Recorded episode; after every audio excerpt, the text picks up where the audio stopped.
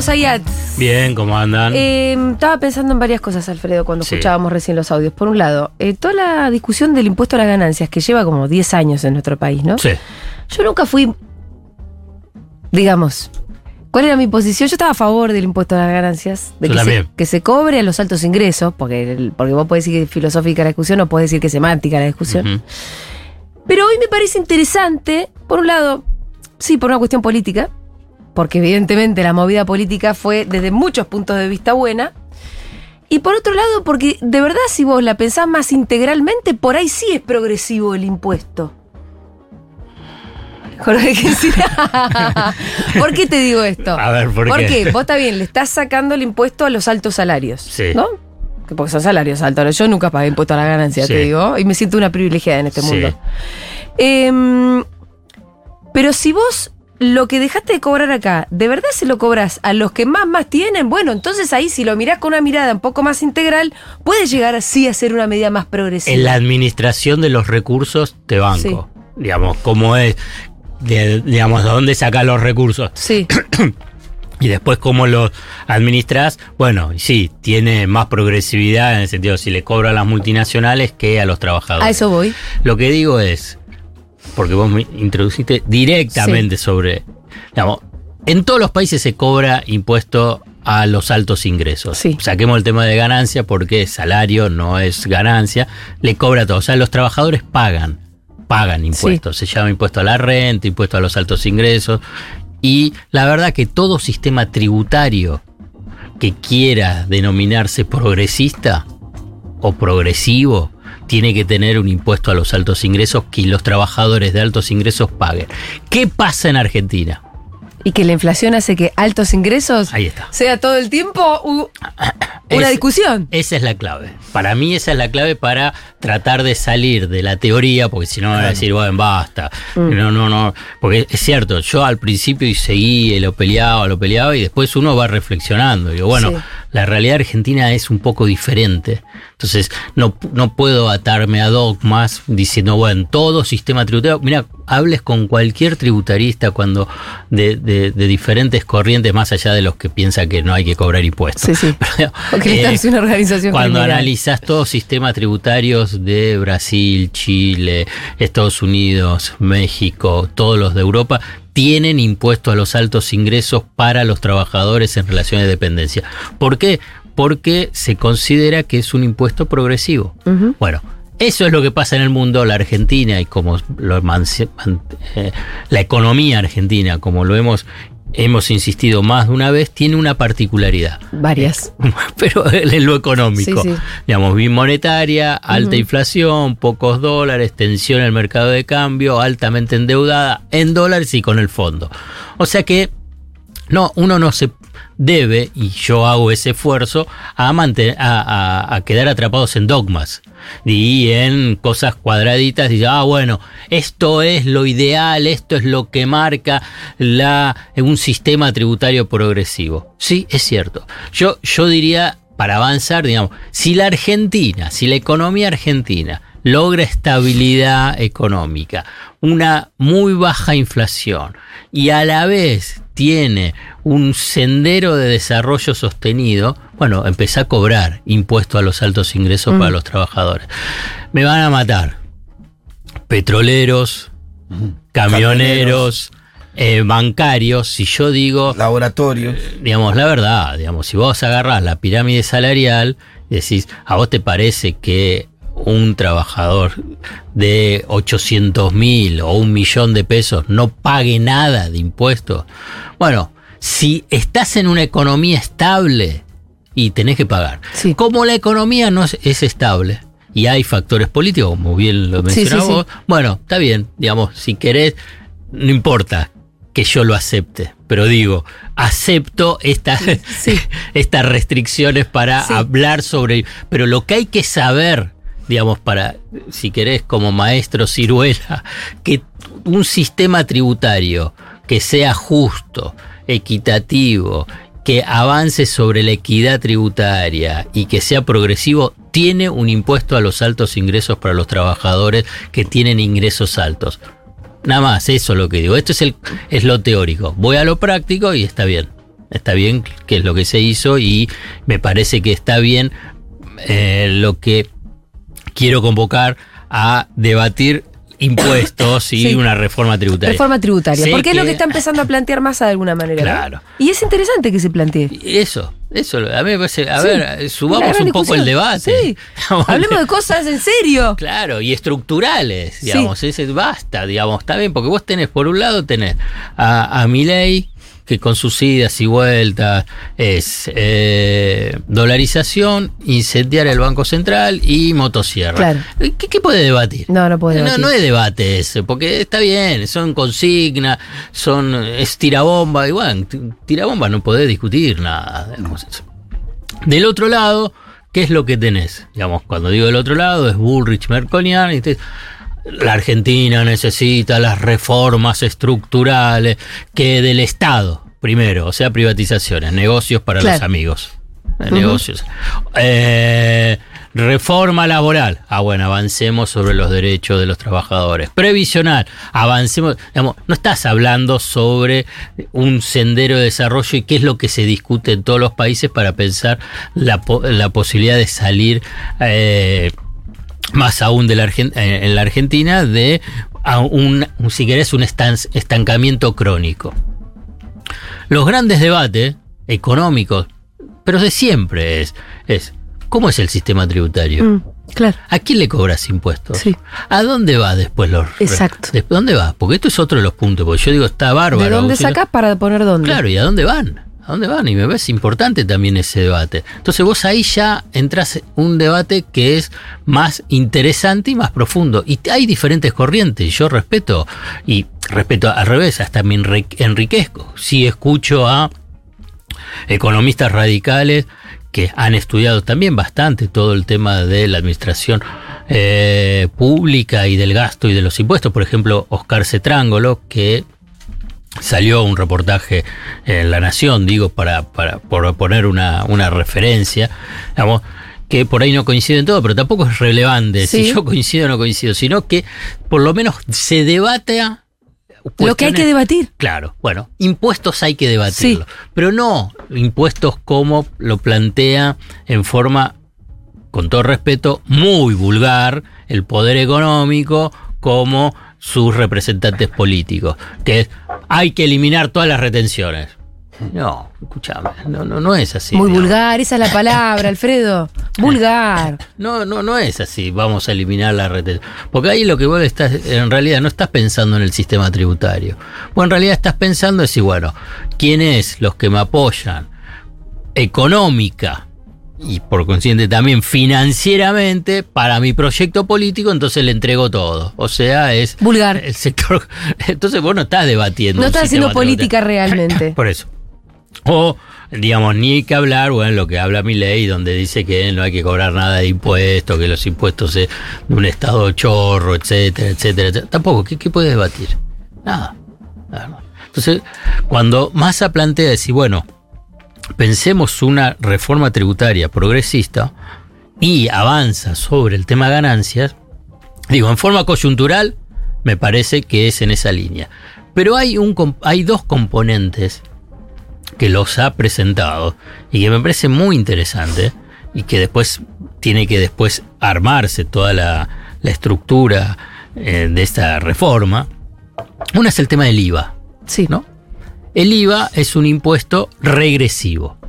Ahí, viste, cuando hablamos sistema tributario progresista, sistema tributario regresivo. ¿Por qué? ¿Cómo se define una que es regresivo?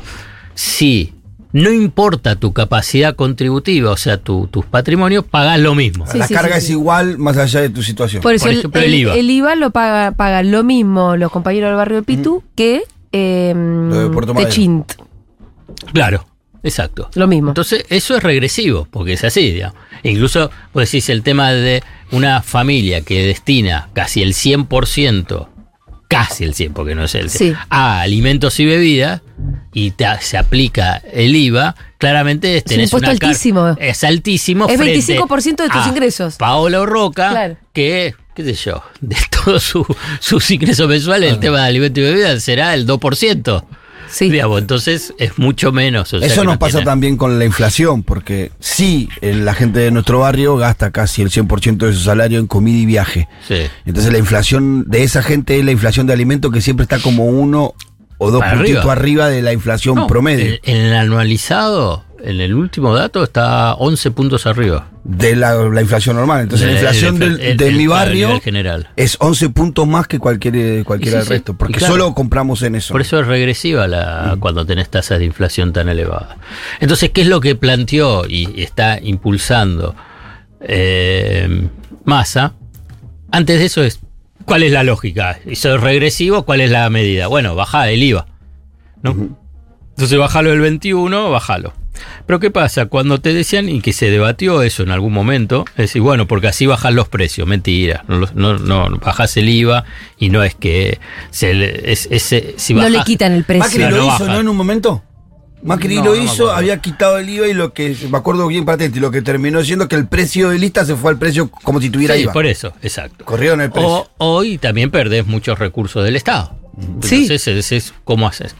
Entonces, esta devolución que es temporaria hasta, el, hasta diciembre, pero que lo plantea que sea por ley, es vos agarrás y tomás una medida que va direccionada, focalizada, donde decís, bueno, hasta cierto nivel de ingreso, le devolvemos el IVA, obviamente con un tope, un tope elevado, ¿eh? porque es por, Por persona. Por persona. Sí, que son 18 lucas, que si vos en una familia son 2, 3.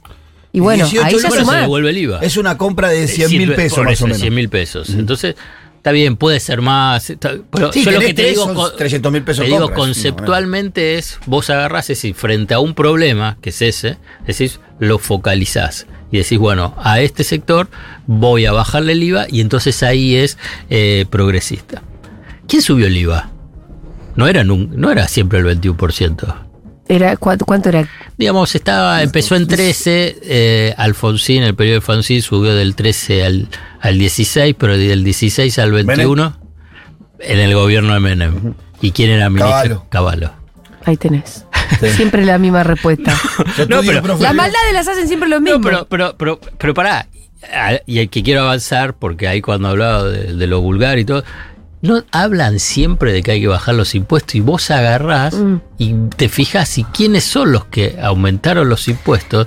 Eh, Son los neoliberales y todo, porque ¿sabes quién más creó un impuesto que es bastante distorsivo de la actividad económica, que vulgarmente se denomina el impuesto al cheque? Sí. ¿No? ¿Quién lo puso? Eh, También, eh, Caballo. Caballo. Sí, sí, sí. y hoy es el líder de ahora. Claro, pero cuando ellos, de verdad, cuando dicen que hay que sacar impuestos, se refieren a sacarle impuestos A los ricos. a los ricos. Ah. ahí está. Porque ahí es donde se supone que se genera la riqueza y ellos le ponen la pata en la cabeza Ahí y toda está. esa Yo me Ahí reía está. mucho con eso porque recordaba que cuando era gobierno Macri le sacó los impuestos, ¿te acordás? Al champán, a los bienes de lujo. Sí, ¿Te acordás? sí, sí, sí, champán, sí, vino importado. Bueno, entonces hay una tercera pata, porque está bien lo- ahí lo que mencionabas vos, Julia, decir, bueno, cuando vos agarrás los Caballos, los Macri, los ahora Bullrich, e incluso también los Milei, dice, bueno, le vamos a sacar el impuesto a los ricos, baja a los ricos. Hay un proyecto que también ya está mandado, está como...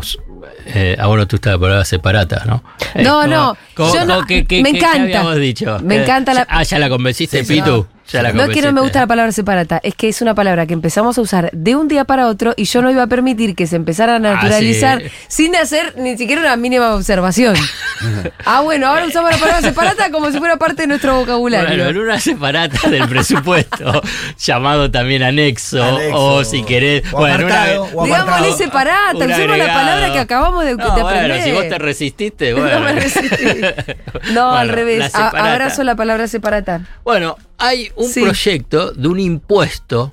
No, no estoy hablando de lo que eran los, eh, los gastos tributarios, de los beneficios.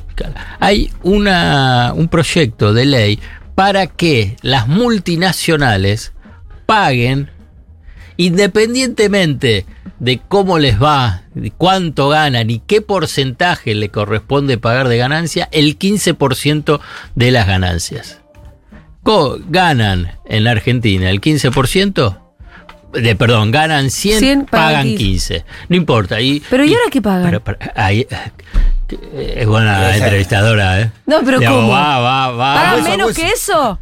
No pagan nada.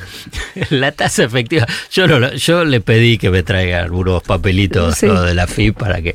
Porque, porque aparte me lo crucé a Castañeto en Ajá. el estudio del C5N Ah, el sí, lunes. estuvo- estuvo el lunes. Entonces, eh, eh, el 2,4, el 2,5%. Digo, ¿posta? Sí, porque aplican el tema de cuestiones técnicas, quebrantos, eh, quebrantos impositivos, ajuste por inflación, dividendos, entonces van bajando. Por ejemplo, ganan 500, van bajando, van bajando, van bajando, van bajando. Ah, y hay un fallo de la Corte Suprema de Justicia que le- les habilitó a hacer estos a, manejos contables. Van bajando, van bajando, entonces le queda una ganancia muy chiquita donde se aplica ahí, obviamente, ese 35%, pero en realidad lo tenía que aplicar el 35% ¿Qué sobre ladrones una que ganancia. son, Alfredo? Porque ya no son ni, la- ni siquiera son ladrones de guante blanco. No, ya son, son unos muy- delincuentes comunes. Bueno, entonces, en vez de pagar 500, eh, digamos, aplicar ese 35% sobre 500, aplica el 35% sobre 50. Entonces, la tasa efectiva. Termina siendo lo que te- 2,5%. Claro, es más o menos lo que me dijo. Yo igual le dije, quiero... Los papeles. ¿Y te los trajo? No, no, todavía no. Pero eso te no. dijo. Sí, Bueno, sí. y- y- entonces, entonces sí. dice, entonces, bueno, pero entonces las empresas pueden decir, pero ¿cómo decís 15%? Porque depende. Bueno, si vos tenés que pagar 30 de, de, de impuesto a la ganancia, bueno, vos ya pagas 15, tenés que pagar otros 15 más. Pero ¿qué pasa si, bueno, pero tengo no me fue bien, digamos, po- pongamos, Procter Gamble no me fue bien. Pero tiene que pagar 15 sobre ganancia. ¿Qué importa? Bueno, no, bueno, pero no, pero en realidad sobre- vos aplicás sobre una ganancia eh, que vos le estimás, porque el, eh, la tasa efectiva que sea el 15 sobre las ganancias totales. Porque es un porcentaje. Claro, está bien, pero es un porcentaje, pero por ahí le corresponde sobre el total, en lugar de ese 15%, un 12%, que la casa matriz te ponga la otra plata. Que te Perfecto. ponga, que te ponga lo, lo- lo que, Que te paguen, falta. que paguen, te ponga que paguen la pongan los capitalistas. Entonces. ¿Pero esto es algo propio de la Argentina? No, no. En la, después de la pandemia hubo reunión del G7 y el G20. ¿Y qué es lo que descubrieron? Porque viste que qué pasó con la pandemia. Los estados salieron a salvar a todo el mundo, Sí. ¿no? Emitiendo dólares, euros y salvaba a las grandes empresas, etcétera, etcétera. Entonces empezó a decir, che, pero escúchame, nosotros salimos y después vemos qué pasa con nuestros ingresos tributarios y estas grandes empresas están radicadas en paraísos fiscales o en Irlanda y entonces están haciendo un aporte eh, impositivo muy bajo. Entonces hubo reuniones, incluso de la OCDE, que llegaron a la conclusión que, y con un gran debate, que haya un impuesto mínimo del 15% para las multinacionales. Ah, que van a empezar a aplicarlo, no sé, en el 2025, 2026, si, si no hay cambios de gobierno, ¿no? Pero bueno, Joe Biden fue uno de los que eh, impulsó esta, esta iniciativa. Bueno, acá es que se toma ese antecedente, porque si no van a parecer que acá vienen los comunistas. Claro. Entonces, no, no, mirá, esto, Esto es lo que es se algo que está... está haciendo Estados Unidos. No, y esto y se está debatan- debatiendo a nivel global. Porque ¿qué pasa? ¿Qué, ¿A dónde se radican las, las empresas? Y en Irlanda. No sé si vieron una nota que salió. A mí, bueno, yo leo mucho la ¿Por qué en. Irlanda? Irlanda, que es un- una guardia fiscal también. Claro, pagan muchísimo menos impuestos. Digamos, no, no Es está de- denominado así guarida fiscal, pero pagan muchísimo menos impuestos. Entonces me radico en Irlanda. Entonces, Irlanda ahora, a partir de ahí, como se radican tantos y tienen, digamos, es un país chiquito, tiene un superávit de las cuentas públicas de 11 mil millones de dólares, no saben qué hacer con tanta plata. Qué bronca me da. Entonces, Todo porque le roban al resto del mundo. Claro, ¿Cómo claro, permitimos claro. que nos hagan esto? Bueno, bueno, por eso ahí es que los países Hay que ponerse de acuerdo. Bueno, ahí eh, Biden y otros lo- los, países europeos, en ese momento Merkel, digamos, se decía, bueno, vamos a cobrarle, vamos a cobrarle por lo menos un impuesto mínimo. Porque si, por ejemplo, Google, Google ¿a dónde está radicado? Todo decían es de Estados Unidos. No está radicada en Estados Unidos. ¿Dónde estarán? No, no sé si es En una esto- isla pedorra claro, o- O, caribeña. en Irlanda, o en Luxemburgo, Liechtenstein. Sí. Digamos, entonces vos agarrás cuál es tu casa matriz. Bueno, Techín lo mismo, ¿no? Sí. Techin no está, digamos, pensada es argentina, es italiana, italo, ítalo-argentina, no sé, qué sé yo. La tenés en Liechtenstein, ¿no? Entonces, obviamente, Techin está radicada en Liechtenstein. sí, digamos, su, el casa matriz, porque en general las grandes empresas, estas multinacionales, son como la, la- las mamushkas. Claro. Claro, Entonces, una capa- uh, vas, vas, vas y andá después a encontrarlo, ¿no? Hay estudios, hay, hay una. El CEPA eh, tiene en, en su página como un capítulo especial el tema de eh, los grupos económicos, los ricos en Argentina, donde analizan cada uno de los grupos y los ricos en Argentina, analizando a partir del balance eh, todas estos, todos esos entramados, además de otras cosas, ¿no? Eh, bueno, entonces vos agarrás y decís, bueno, ahí vos estás cobrando impuestos, como decís vos, le cobro impuestos a los que más tienen y decís, bueno, está bien, bajo el impuesto a la ganancia, entonces ahí consigo los recursos, porque viste que uno de los principales argumentos de Era la oposición... que- sí, que iba a haber déficit y por lo tanto Claro. una hiperinflación. Claro, a ver, se pierden estos recursos, Sí. ¿dónde los sacás? Y acá te dice, sí, mira, lo voy a sacar de acá. Lo voy a sacar de los que casi no pagan nada. Que ahí, Ahí entró la separata porque. Sí. Ah, porque yo viste que le hice una pregunta el otro día a Massa después de que se aprobara eh, ganancias ahí en el Congreso. Massa salió en Duro de Omar. Y le pregunté dónde iba a salir la plata Sí. y si acaso eso se vinculaba con la famosa separata. Yo porque quería usar la palabra separata en televisión, Alfredo. Sí.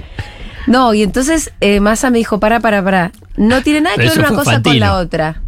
Me dice, no, porque yo ya expliqué de dónde sale, eh, de dónde va a salir la plata que se deja de percibir en ganancias y habló del impuesto. Puesto país. Exacto. Con el tema de las importaciones. Pero eso, ¿es real?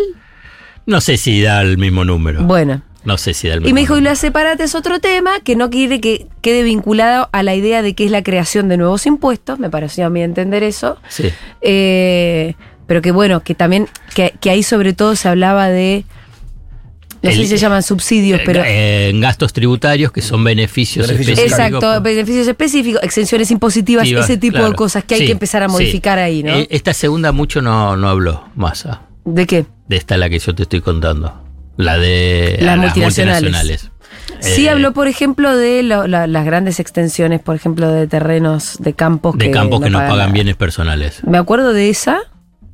Entonces, vos agarrás y decís, bueno, debatamos la reforma Mm. tributaria, que es un poco, es un gran desafío. Yo creo que es políticamente una buena carta, Sí. es una buena, si querés, la palabra no sé si es provocación, pero es como convocatoria. Y bueno, a- a- debatamos las cosas cuando están hablando de impuestos, porque Sí. acá te agrego el último capítulo para ver la hipocresía del poder económico que después de que vos ves todo este esquema de qué es lo que pasa con el sistema tributario y que eh, los que más se quejan en realidad son los que no, no son los que tienen la más la carga más pesada sobre sus espaldas, AEA que es la Asociación Empresarial Argentina que reúne a los dueños de las empresas, no es que van, No sé. no es Clarín, es Manieto, Claro. no es Tachín, es Paolo Roca, no es Arcor, es Luis Pagani. Y así ¿Y cuál es la diferencia?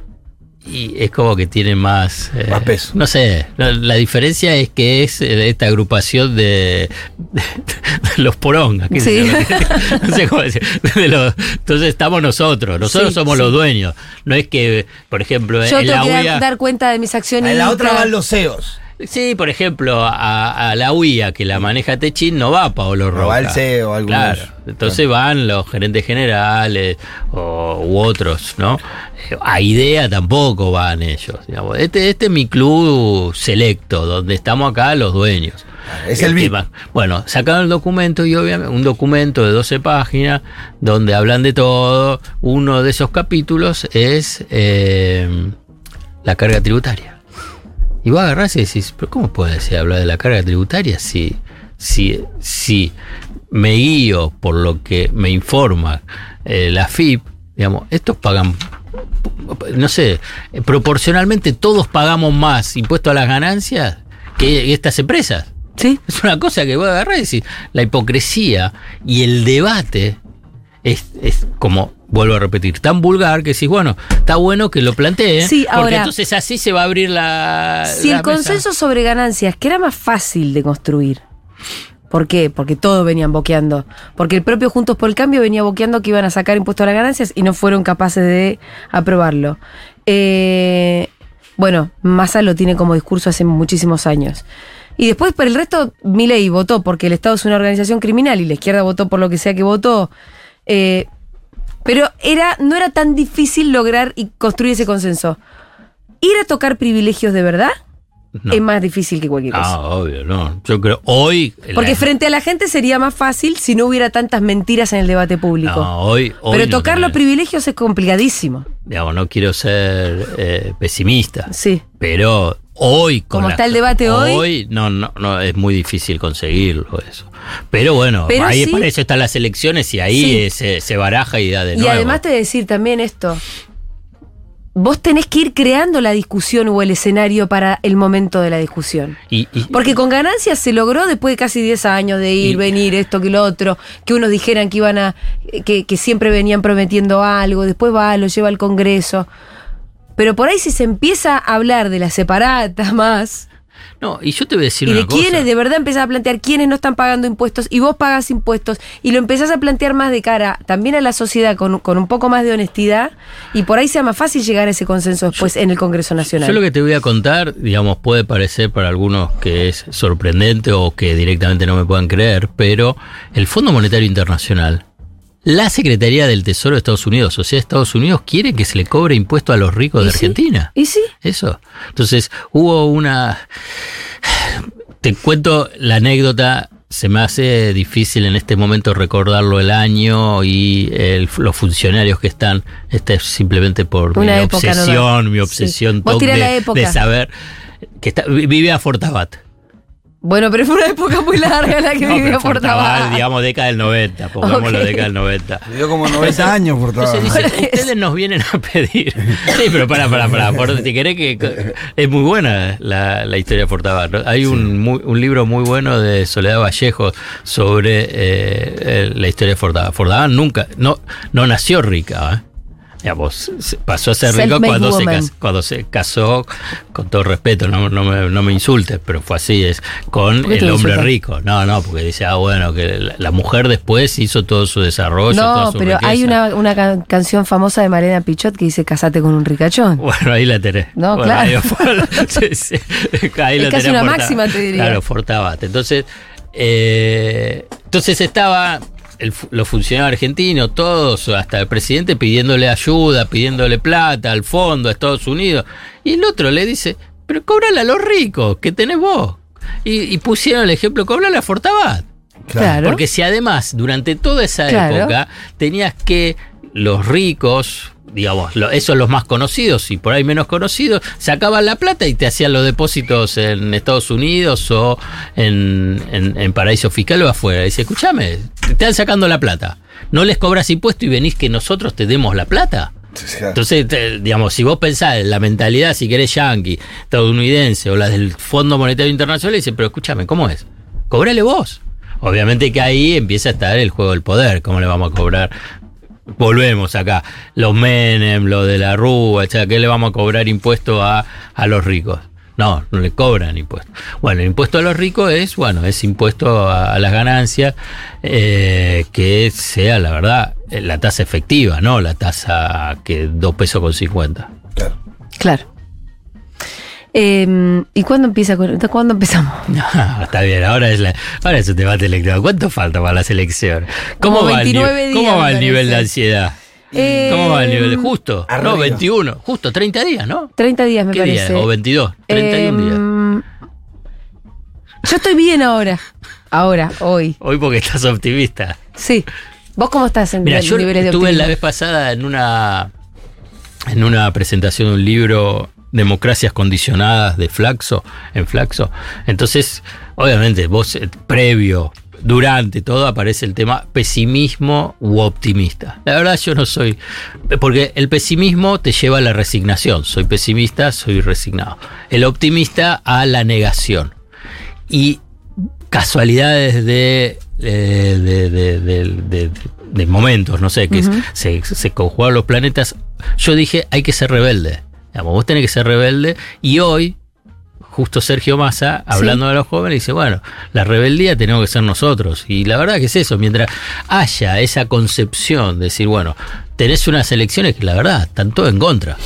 Tenés muchas cosas en contra. Muchas. Entonces, eh, la, la forma de encararla no es, bueno, viste, con esa resignación y Mm. que es difícil, que no lo conseguís y, y menos que haya interna, ¿no? Eh, Bueno, ahora pareciera que.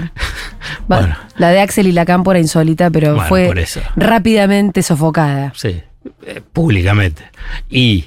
eh, Digo, pero no, no escaló. No escaló. Creo que la torpeza esa fue acomodada. Y. eh, y la, la optimista de, ah, igual, igual vamos a ganar, porque el peronismo y que vamos No, a ver el aparato y porque ¿Qué los gobernadores. joder con y esas porque. místicas. Bueno, claro, bueno, eso es una negación, eso Sí. es ser negador. Entonces, bueno, tenés que ser rebelde. Yo creo que en este en esta instancia es como que Sergio Massa representa esto, porque además, la verdad, es como que salió a la cancha y está Haciendo todo. difícil, ¿no? Entonces, bueno. Igual se ve que forma. está dejando todo ahí, como todo, todo, todo, todo, en un partido difícil que se nota mucho también que es difícil. Eh, y poniendo como al villano al FMI todo el tiempo. Igual yo siento que hay parte del plantel, hablando Sí. futbolísticamente, que lo aplaude, mm, pero no pone todo. Y bueno. Está bien, Massa, está poniendo todo, no, pero me parece que falta poner todos, todos. Sí. Me parece, hay medidas como las que tomó Massa, eh, la devolución del IVA, que no están claras para la gente. Y el rol de clarificar y traducir esas medidas es de la militancia.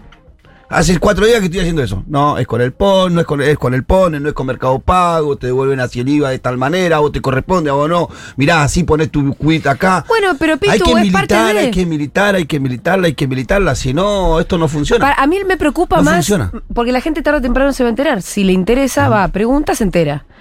Me preocupa más a la gente a la que no le está no le están devolviendo el IVA y que haya que va a la cuenta esperando que esté devolviendo y que no esté funcionando el sistema. Eh, Porque eso no sé si tiene un efecto rebote y decir, ah, al final esto es una A mierda. mí me parece que eh, eh, a partir del viernes, Ah. o, sea, ma- o sea, a partir de mañana. Pero no eso era el lunes, no. Eh, bueno, no sé, los sistemas no, no lo el lunes empezaba y a las 48 horas se te lo Sí, devolvían. pero por lo incluso por bancos y que me llega la publicidad dice que a partir del viernes. A partir de los viernes volverían ayer. Empiezan a, a hacer la devolución. Pero eso es un ejemplo del IVA igual. Me parece que todavía sigue habiendo una militancia no totalmente activa.